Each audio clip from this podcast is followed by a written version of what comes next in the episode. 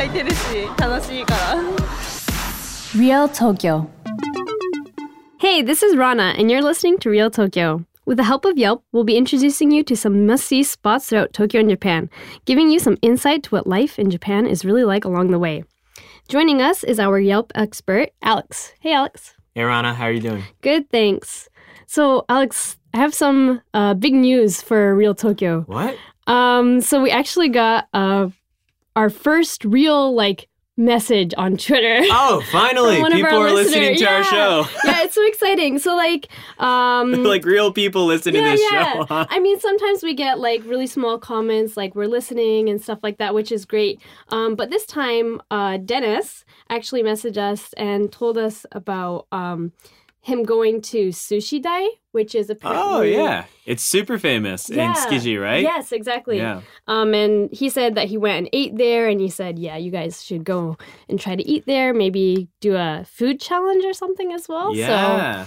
You know, I heard that um a lot of people wait there in the mornings, like an hour, two hours. Mm. Uh, so maybe we should go like at a like kind of post lunch yeah, yeah, time, yeah. maybe when it's not as crowded. Not as crowded, yeah. But I would be down to get some really good sushi. Yeah, definitely. But that was so cool to hear from him. So we definitely appreciate that. So if anyone wants to uh, send us a message about Yeah. anything, please do. Yeah, if you're listening to this message, please, like, we're waiting Yeah, to get like- messages. But that was, yeah, that was really cool. So I wanted to share that. yeah, awesome. Yep. So today we're actually talking about Ueno. So let's get right into it.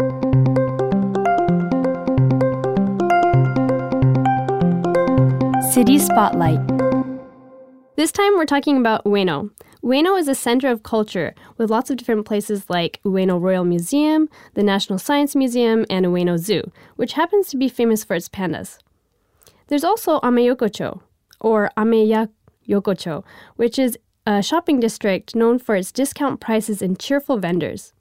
Uh, there's also many different spots in which you can get in touch with Japanese performances, such as rakugo, which is a traditional type of comedy, and theater. It's also a good place to try different Japanese dishes, such as pork cutlet and eel. Among these different Japanese shops, there's also old fashioned Western style shops. So, Alex, what is your impression of Ueno? I think when I hear Ueno, places like the Ueno Zoo, the Hmm. Ueno Bijutsukan, which is a art, um, what is it, like the art gallery? Art gallery, yeah, art Yeah, museum. Art mhm. museums. They're also famous for their Ueno parks. I've never been, but like you mentioned, Ameyoko is also really famous. Yeah. And it's got a lot of that very nice old traditional Japanese culture. Mm. So places like unagi restaurants, eel restaurants, uh, like Japanese manzai and rakugo, Rakugo older older places, yeah. theaters. And it's kind of got the very similar Shitamachi vibe as Asakusa does. Yes. So it's it's got everything. It's got really really mm. big, uh, but it's kind of like packing in all the really nice parts about Japanese culture in one place. Yeah, definitely. Um, I actually went to Ameyokocho, and it was really interesting. It's like this really long shopping district, um, and it's in between the Okachimachi station and Ueno station. So like you can just walk along from Ueno station all the way down. Right, and I actually walked that like recently Mm. uh, when we were going to check out places uh, for this session. For this session, yeah. It's really close. I was Yeah. surprised. It's one station apart, but it's like a 10 minute walk yeah, on yeah. like a very busy street with lots of shops on the way. Right. It's like a it's pretty wide actually the street and like there's a lot of I mean last time we talked about um like harmonica harmonica Yokocho Yeah. in um Kichijoji Yep. and there's a lot of like side streets and Right. Ameyokocho is kind of like that. It also has a lot of different side streets, Yeah, Um, yeah. but it's really big. It's really big. Um my impression of that area was there's a lot of different shops. Like they also had uh, like Korean food and lots of different vendors there, Mm-hmm. as well as like for example, a nice place to find cool but cheap jackets. Um, You know what? yeah. I have gone there. Yes. Yes, I have gone there. I'm, I was trying to figure it out. I went to Ameyoko, except I didn't know it was Ameyoko. Oh, like a long time ago or something. Yeah. No, no, no. This was this was like last week. Actually, okay. I was walking by it. Yeah, and it was really cool. It's got that.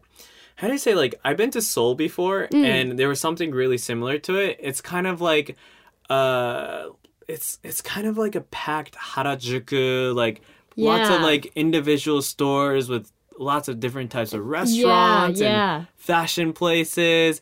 It's like the older Harajuku, Right. In my imagine, like in my image, yeah. Yeah, it's like an old bazaar, but it has that fashion thing that you're saying. Yeah, right, yeah, right. yeah. That- yes, I have been there. Well, because I was gonna ask you, but yeah, yeah. Um, so actually, there was one thing I noticed. I went last time I went. I went on a Wednesday, Mm-hmm. and a lot of the shops were actually closed. yes, I also found that too Yeah. because I went on a Wednesday and I was looking for somewhere to eat, and most of the places that I went were closed. Oh no, yeah, yeah, Yeah, Yeah, so Wednesday's not a good day to Yeah. go to Ueno in yeah. general. In general, right. Um, but you should, yeah. yeah. exactly. But like, definitely check it out because did you not notice like how um loud the vendors were, like kind of calling people over and saying the prices and stuff? Yeah, it was kind of like Osaka. The, Yeah. the marketplace culture Yeah. where people are calling customers in and also negotiating prices. Yes. It's the the typical busy street of Japan. Right. Yeah. That's that was really cool to see because Japan's like so quiet in general and like so polite and that. so Yeah. professional, but in a different sense, they're Yes. really professional Yes, in the marketplace. I also have a couple of places to recommend. And if you're going to Ueno, you can't miss out Ueno Park. Mm, yeah. And especially by the time this episode's on, it's probably cherry blossom season. Yes. And Ueno Park is super famous for the cherry blossoms. And Ueno Park is actually, I don't know if you know this, but it's the oldest park in Japan. Oh my gosh. Yes. I didn't I didn't even know that like parks were like man-made actually. I'm just not educated. But I thought like parks just existed, but apparently people make parks and Ueno Park is the oldest park in Japan. And it's been around for 140 years since the Yeah. Meiji era. Um, and it's a very, very big park. I was walking around, very, very large. The cherry blossom trees were everywhere. Mm. There's also a large lake nearby with street vendors Yeah. selling, I think it was called zuwaigani, What is which is like a famous, kind of expensive crab. But they would just take the crab meat, put it on a stick, Oh, uh, and sell it to customers and yakitori vendors and Oh, takoyaki nice. vendors. So it's also got that old traditional like Mm. street culture for Japan. Yeah, even though it's like such a huge park that has like like because there's the the Ueno Zoo and the museums that we were mentioning earlier Mm. are all kind of located in the park as well. Yeah, exactly. So yeah, in, even though they have those like professional, I guess is, I'm not really sure how to word it, but like facilities, right, like- almost industrial per se. yeah. Um, but they also have those stands, like you mentioned. Right. Yeah. And actually it's it's quite amazing because like you keep walking into the park and you think like you don't even realize you're in, still in the park because I went to Starbucks, which is like really fit like it's a really pretty Starbucks. Yeah. Like that's still inside the park and that was maybe like a 10 minute walk Oh wow. away from like the entrance and it's it's really really incredible. It's a really big, big Yeah. area. And so if you're if you're planning to check out Ueno Park um, during the Sakura season, they actually have a festival called the Ueno Sakura Festival. Oh, okay. And this is a festival that happens every year in accordance to the season when cherry blossoms bloom. Hmm. And what's incredible is that Ueno Park actually has 1,200 cherry blossom trees. Wow. I, I, I don't I don't even know how much don't- like yeah. like you can't imagine. Yeah. Um, but I'm actually really looking forward to checking that out. And the Ueno Sakura Festival is held from March 19th to April 10th this year. Mm. So if you're planning to make a you know flight in really soon, make sure you do it before April 10th. Yeah, definitely. Well, I also wanted to mention you were talking about um well, the kind of has this history Mm-hmm. as well. as being the it's the first park in Japan. Um kind of going back to the cherry blossoms. Apparently, it's been a place known for cherry blossom viewing since the Edo period. Right. Yes. Like it's yes. it's been the place where people Right. have always gone. And um, I was looking up some of the history of Ueno Park, and it has a history kind of going from Edo period going on to the Meiji period. So in addition to being a place for cherry blossoms, um, in the Meiji area era, they were you know doing this whole revolution of modernize, modernizing um, Japan, and they were actually thinking to put like a military hospital and stuff in wow. that area. Yeah. But um, there was a guy called I'm not sure if this is how do you pronounce his name, like Dr. Bo- Bowden, and I think he's a Dutch uh, military doctor at that time, and um, he was like the nature is so beautiful here. Why would you ruin it by putting a Wow. like those kind of facilities? Yeah, and they actually have a statue of him inside Ueno Park right now. Right, kind of protecting the sakura cherry blossom culture Yeah, for yeah. the park and making sure that they, they maintain that Yeah. instead of industrializing it. Yeah, That's exactly. really amazing. So there's a there's a long history of it like changing with the times with Japan. So I would definitely recommend like reading up on that before you go. So when you like walk around the park, you can see all the statues and be like, oh, right, I know this story. What yeah, happened here? it Yeah. a little bit more. Awesome.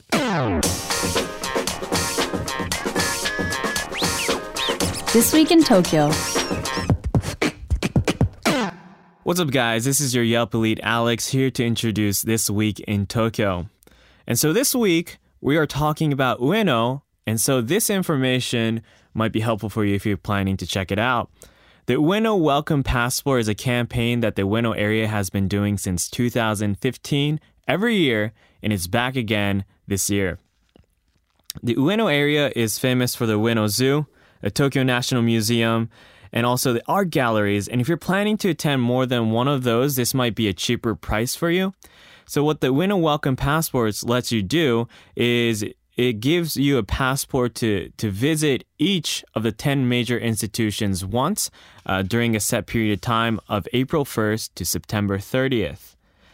The Ueno Welcome Passport includes institutions such as the National Museum of Science and Nature, the Tokyo National Museum, Tokyo Metropolitan Art Museum, and the Ueno Zoo, and much more. You can buy the passport for 2,000 yen or get the special passport that includes a one time entrance to the special exhibit of your choice and can be found at the ticket booth of each of the institutions mentioned. Or check it out at ueno bunka.jp. Moving on, Shake Shack Ebisu is celebrating their one year anniversary. Uh, they're doing a special collaboration with Dominique Ansel Bakery on April 15 and 16th uh, with a limited edition concrete called the Birthday Cake Concrete. So you might say, I've heard about Shake Shack. They're a burger place in New York, right? Well, they've expanded their shops to Japan recently, mostly Tokyo, and they're actually doing pretty good. Every time I check out a, I walk by a Shake Shack store, there's a huge line of people during lunchtime and dinner time. And you might have also heard Dominique Ansel somewhere. It's because they're well known for the cronut in New York. I've had friends in New York wait in line from 7 a.m. in front of Dominique Ansel to try the cronut. Sometimes uh, not so well. They might they might not be able to get it. Uh, over here, it's a lot easier. Uh, in the Harajuku branch of Dominique Ansel, you could probably get a cronut even if you showed up at 10 or 11 a.m. So if you want to try the Shake Shack burgers or the cronut, but you don't have any plans to go to New York anytime soon, maybe coming to Tokyo might be a good idea. Expats Japan. All right, guys, we're moving on to one of my favorite segments, which is called Expats Tokyo, where we get to interview some cool people who decided to move over here to be a Japanese local. Uh, today, uh, we're interviewing one of my friends. He's from the US, he's an entrepreneur, and he's been in Japan for nine years. Uh, this is Jordan Fisher. Hey, Jordan.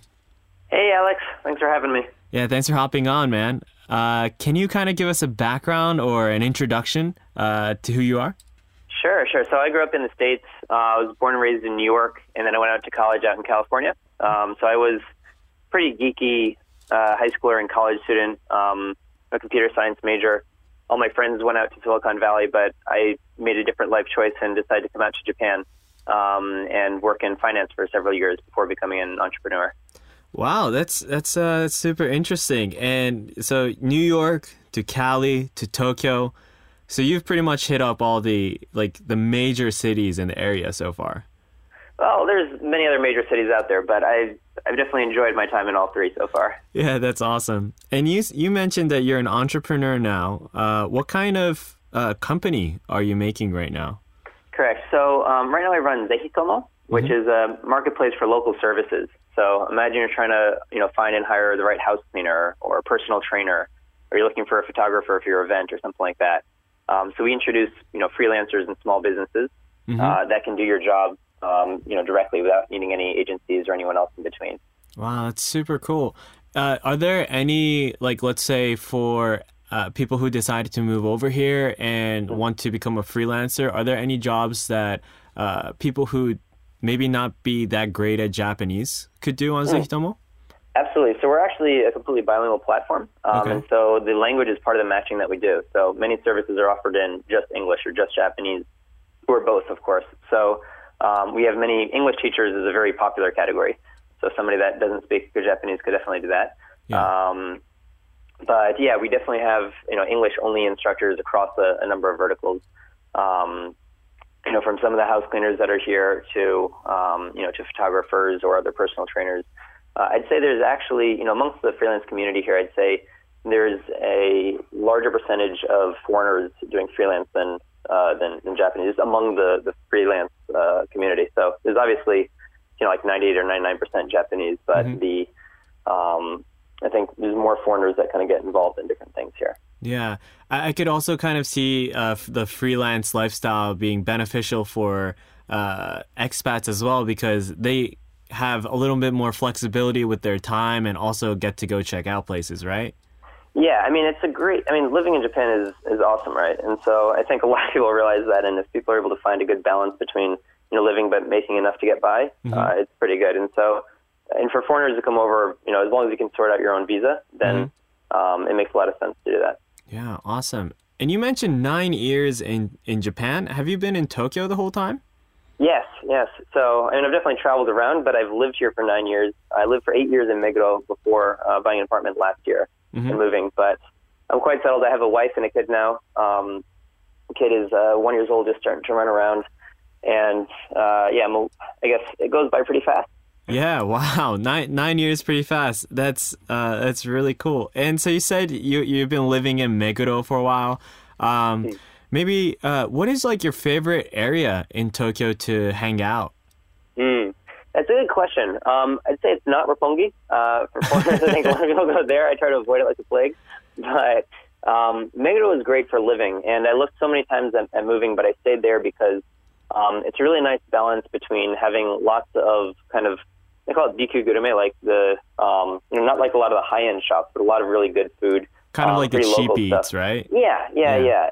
Um, and so it's not overly crowded like Ebisu or Shibuya, but just you know those are a couple stops away, um, and there's really great train access. So for me, it was, it was incredibly convenient living there. Um, our office is still there for um, for Zehitomo, so I still get to go there every day.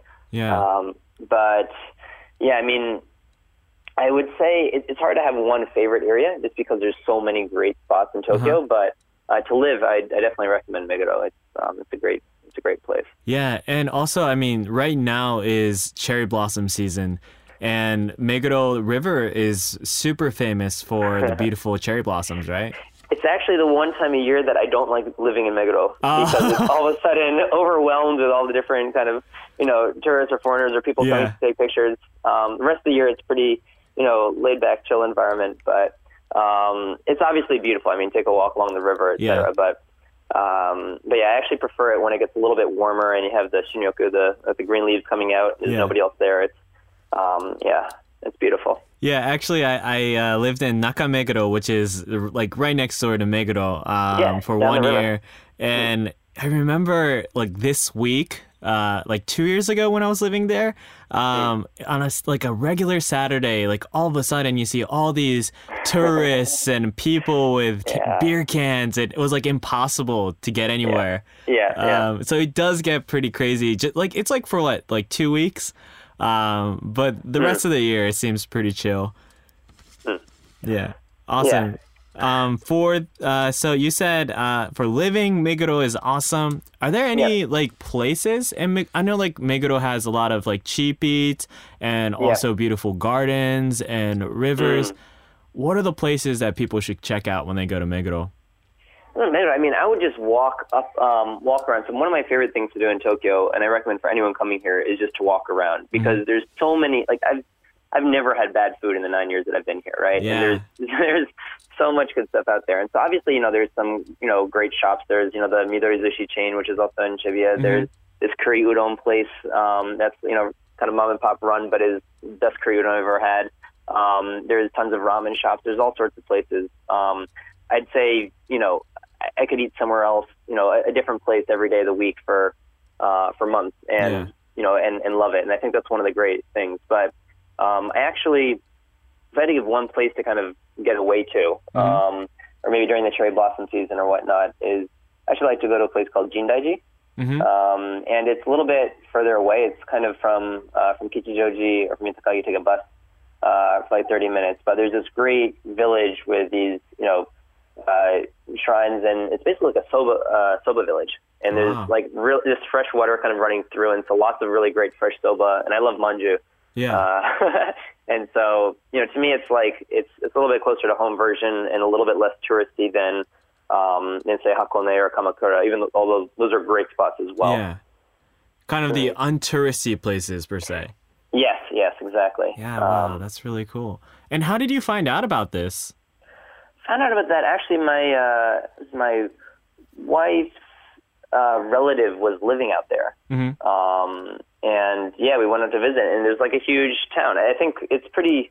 It's known locally, but it's not like I- don't ever see that on any of the touristy books or anything else like that. Mhm. Um, when I go, there's you know a bunch of Japanese people walking around, and it's kind of all matsuri, you know, themed. But there's um, it's not super crowded, and there's amazing soba and great like Japanese sweets and whatnot. So, um, yeah, Yeah. I, walking around there is is great, especially now that it's a little bit warmer. Yeah, that's super awesome. And it, it really does sound like, uh, you know, especially during the springtime, um, unless you're attacked by hay fever, uh, it's really great to walk around and it sounds super beautiful. Um, Hay fever can be dangerous. hay fever over here is pretty intense. Um, either way, that that's another conversation. Um, So finally, I, I just want to ask you a question. Uh, living here for nine years, uh, Sure. what are the things that you kind of learn uh, that could be helpful for somebody who's maybe thinking about moving over here? Mm. Um, I think I would definitely make an effort to learn the language if you're thinking about moving out here. Uh, I'd say there's a lot of people that have been out here for longer than I have who don't speak the language or who speak it better than me. Um, but I think making the effort to learn the language, regardless of how well you actually learn to speak it or not, um, I think that effort is important. I think there's a lot of cultural nuances that you'll you'll pick up on and you'll be able to really understand and appreciate. And I think that will lead to a greater enjoyment of living here Yeah. um, as well. But I mean, that said, it's become you know much more of an international city. You can definitely get by without Japanese. Mhm. Um, but you know, if you're just visiting, you don't have to worry so much. But uh, yeah, I mean, be you know respectful of the culture. I think there's gonna be a lot. There's only gonna be more and more tourism coming through Tokyo. Awesome. Well, thanks so much for hopping on the call, man. We really appreciate it. Awesome, anytime. Thanks. All right, dude. See you soon. All right, guys, that's it for our program this week. Um, we're waiting to hear from you, and you can message us on our Twitter account at Real Tokyo FM, no spaces, no underscores. And just like we read message, the message from Dennis at the beginning of the show, if you message us, we might read your uh, comment. Also, I wanted to mention that we have some Tokyo FM World stickers.